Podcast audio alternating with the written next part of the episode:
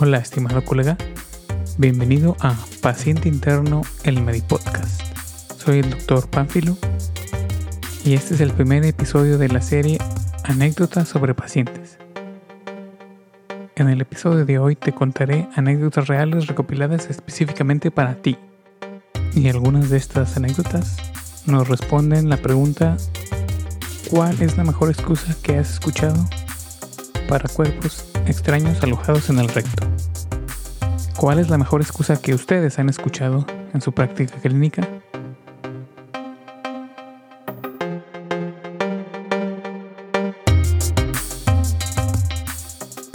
Soy una enfermera de urgencias y cuidados intensivos. A veces tenemos muchos pacientes malintencionados en emergencias. Un día, una de nuestras pacientes frecuentes entró y empezó a fingir convulsiones en el área de triage. Obviamente yo conozco a esta señora y sé que los ha fingido un millón de veces antes. Pero esta vez está en el triage y alrededor de 30 personas que no saben que está fingiendo. Se pone a rodar alrededor del piso, asustando a las demás pacientes. Camino hacia ella y calmadamente le pregunto, Panchita, ¿qué estás haciendo? Ella me responde, estoy convulsionando. Le dije que dejara de convulsionar y dejó de convulsionar.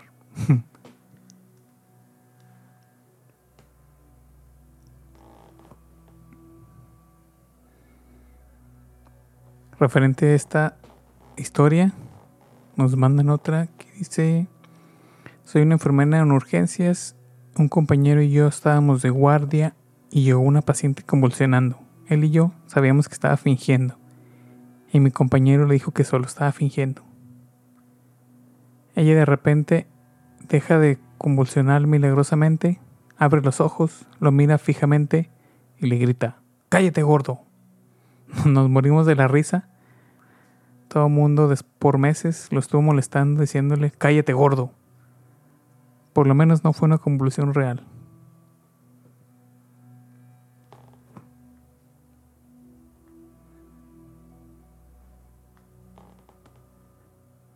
Rotando en un hospital militar, un día un doctor trató a un paciente haciendo lo siguiente. Le explico, usted tiene un desbalance electrolítico. Por fortuna, tiene un arreglo rápido. Agarró una simple solución salina, un punzocat, un catéter y le dijo que podría que le pondría la medicina y se sentiría mejor en unos 30 segundos. El, el paciente quedó sorprendido y preguntó, ¿cuál medicina es esa, doctor? El doctor le respondió, normalicina, y es muy efectiva, pero no se la damos a cualquiera. Unos minutos después, el paciente le dijo, gracias doc, creo que ya me puedo ir, me siento mucho mejor. La magia de el placebo. Increíble.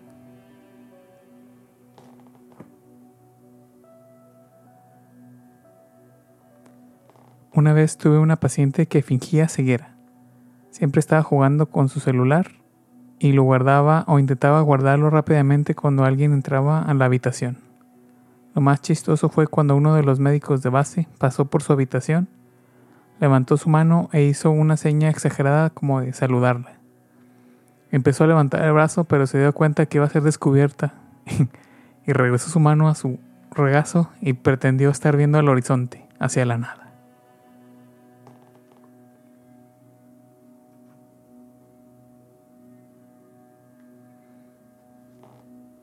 Nos mandan otra que dice, yo tengo una historia opuesta a esta. Una amiga mía es completamente ciega, le removieron sus ojos de niña, tenía un raro cáncer, a lo mejor le hicieron una nucleación, un retinoblastoma o algo así. Siempre ha, siempre ha usado ojos de vidrios como prótesis para evitar que su órbita se hunda y pues por estética. Bueno, le tocó un doctor nuevo que la mandó al técnico oculista. Le dijo que le tenía que examinar sus ojos y le pidió que viera el póster de examinación, o sea, la cartilla de Snellen. Ella intentaba explicarle que es ciega, ciega, que trataba de realizarle fondo de ojo, diciendo que sus pupilas no respondían. Al final, frustrada, quedó tan frustrada que se sacó un ojo y le dijo, ten, así puedes revisarlo todo lo que quieras.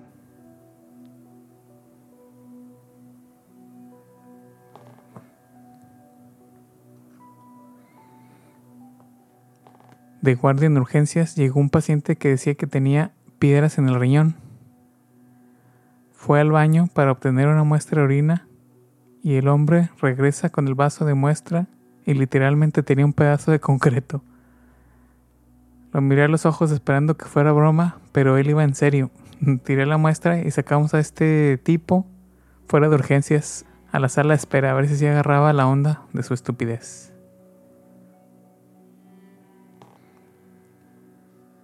En mi rotación por trauma en mi residencia de cirugía llegó un prisionero después de una pelea que decía que no podía mover ni sentir las piernas. Las tomografías y resonancias salían normales. Las pruebas físicas que le hacíamos las hacíamos sin que se diera cuenta, sin que viera.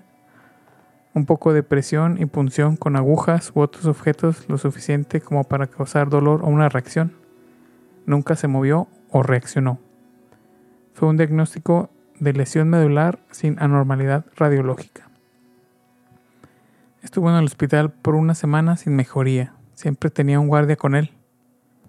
Una noche estaba viendo la tele en un área y el guardia necesitaba ir al baño. El paciente dijo, ve, ¿a dónde puedo ir? Estoy paralizado. El guardia lo dejó solo por dos minutos. El paciente fue visto por última vez corriendo por la calle, con la bata y el trasero al viento, enseñando el trasero mientras corría. Llegó a una ciudad a unas cuatro horas en carro antes de que fuera detenido. Mm, nunca había visto a alguien fingir tan bien. Realmente se la jugó esa estrategia a largo plazo. Pues sí la armó. Hmm. Estas son las mejores excusas que han dado los pacientes cuando tienen un objeto extraño alojado en el recto. Sucedió en emergencias. Paciente con una zanahoria atorada en el trasero. El doctor le pregunta, ¿qué pasó? El paciente responde, escuché un ruido en el jardín y fui a investigar. Salí corriendo y me resbalé. Caí sobre la zanahoria y se me metió en el culo, doctor. Hmm. hmm. ¿Las zanahorias crecen de abajo para arriba en su jardín? Hmm, típica. Una resbalada. Llega un hombre con un teléfono inalámbrico metido en el trasero. De esos teléfonos viejos de hace 15 años, con antena y cuadrado. Dijo que estaba en su cocina agachado para abrir la puerta del horno. Alguien lo aventó a través de la ventana abierta y se le metió por el culo. sí, cómo no. Cuando era un estudiante rotando en urgencias, un tipo llegó con un gancho desenredado y atorado en el recto. Dijo que estaba así porque trataba de sacar el vibrador que perdió ahí dentro. paramédico aquí. Una vez un tipo me dijo que se resbaló con una cáscara de banana y cayó sobre una botella que estaba en el pisto. Hasta sacó la cáscara de plátano que traía consigo para evidencia, por si no le creían. Sí, y luego las notas médicas son algo así. Paciente afirma haber accidentalmente caído en objeto extraño. A la examinación física no se observa laceración, hematoma relacionado a la caída. Se observa sustancia clara, transparente, posible lubricante alrededor del objeto. El objeto, la extracción, cubierto con preservativo. 99% mm. de las notas así. Tuve un paciente masculino con un desarmador metido por ahí, en el recto, con el mango por delante. Él fue honesto. Dijo que su esposa quería intentar algo diferente. Y le pregunté Oiga, ¿por qué un desarmador? Me respondió que algo en forma de pene sería demasiado gay. qué raro donde él definía la línea a cruzar que era gay o no.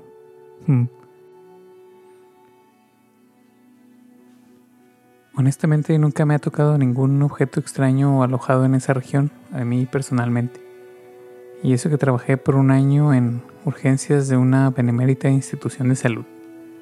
Pero me acuerdo que una guardia en un viernes por la noche vi entrar una camilla de una de las ambulancias con una chica de unos 18 o 19 años y una cobija tapándola, con su mamá medio ruborizada, escondiéndose de las miradas de todos los que estaban ahí en el pasillo. La llevaron a, hacia el área de exploración ginecológica, que es un cuarto del lado de mujeres que está aislado. Y la atendió un colega de generación. Pues después de unos 30 minutos más o menos sale ya la chica caminando y su mamá y pues se van como si nada. Entonces regresó mi compañero y le pregunto que, que si había salido todo bien ahí con ella, con esa paciente. Y resulta que la chica en su tiempo a solas se le ocurrió utilizar una botella de cerveza para darse placer. Pero en algún punto en el ajetreo, la botella hizo como vacío y se le quedó atorada ahí en su vagina. Entonces, eh, bueno, esa es la versión real. La versión que le contó a su mamá fue que ella estaba tratando de obtener una muestra de orina para una práctica de laboratorio en su escuela y se resbaló y se quedó atorada ahí adentro de la botella pero para poder eh, retirarla decidió utilizar un, una técnica que nos enseñaron en cirugía, estando en la facultad.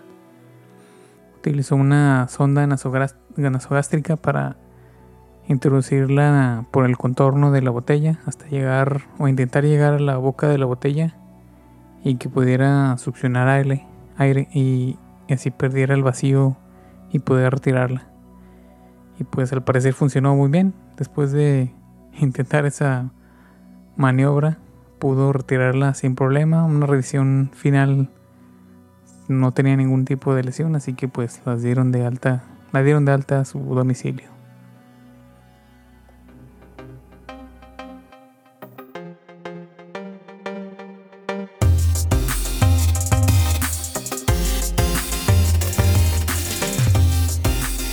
Bueno, mi estimado colega, estas historias fueron una recopilación para entretenerte, lograr sacar una risa y recordar que los pacientes pues son personas como nosotros.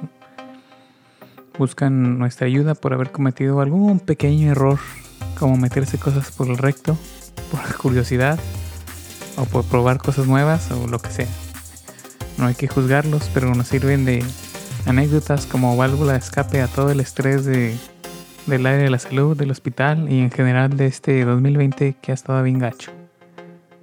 Comparte este episodio de anécdotas a algún colega que creas que lo necesite o que haya tenido un caso similar. Y si tú tienes una anécdota similar, mándamela a paciente interno, lo abrevié como px.interno.gmail.com px.interno.gmail.com o a la página de Facebook como paciente interno Medipodcast ya estará disponible para subir historias. Y para el próximo episodio será más de las anécdotas que nos han enviado. Caso van a ser anécdotas de pacientes que nos hacen reflexionar de los que sí nos hacen caso, los que están como que ya más cerca del de que se los lleve la tierra, pero esas historias que de verdad nos gustan en el área de salud, los que sí hacen caso, los que nos hacen reflexionar y los que sí les va bien apegados a su tratamiento. Y pues eso es todo, nos vemos en el próximo episodio. Gracias.